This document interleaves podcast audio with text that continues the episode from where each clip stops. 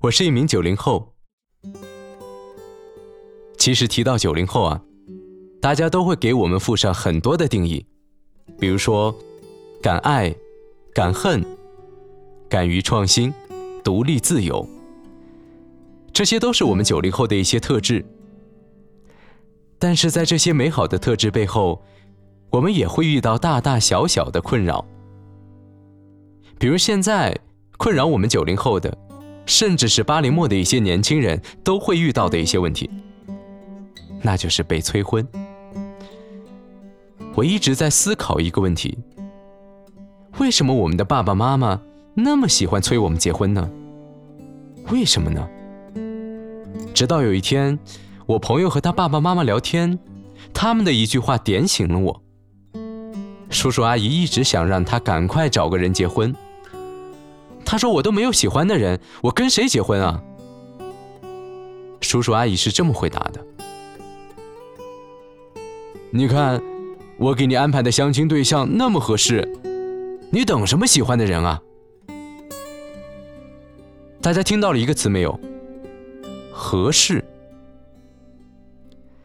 在那一刻，我忽然意识到，原来我们的家长的传统观念里，以婚姻为前提的。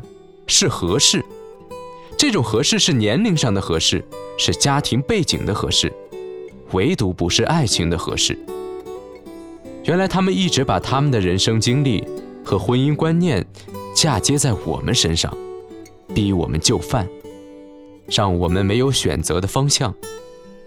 他们那个年代讲究的是家庭背景的门当户对，但对于我们现在绝大部分的年轻人来说，我们追求的是心灵上的门当户对。那么，什么是心灵上的门当户对呢？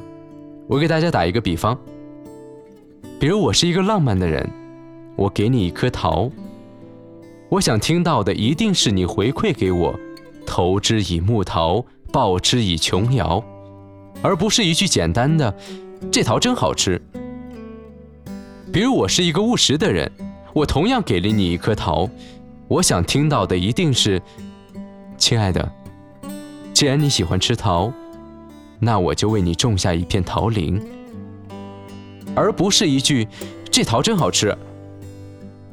再比如，我是一个探索的人，我同样又一次给了你一颗桃，我宁愿听到的是，亲爱的，我看到这颗桃，我想带你去动物园看猴子。我也不想听到你说“这桃真好吃”，这桃真好吃有错吗？没有错，不对的是这个人。我真的不想和这样的人生活一辈子。爸妈，我刚才说的你们听懂了吗？只有思想上的共鸣，才是心灵上的门当户对。所以我想和爸爸妈妈说，我不想结婚，不是因为我害怕婚姻，更不是我不想承担婚姻里的责任。恰恰相反，是因为我太看重婚姻。就是因为看重，所以我不想随便找一个你们认为合适的人，来凑合过完我的一生。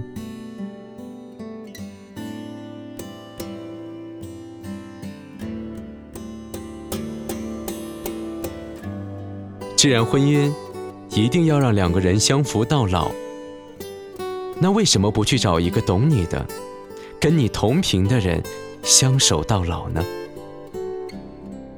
其实我们更希望爱情、婚姻走得更长更远。我们应该不是看家庭的门当户对，更多的应该放在精神上的契合，因为只有心灵上的门当户对。才能让我们的爱变得更长久。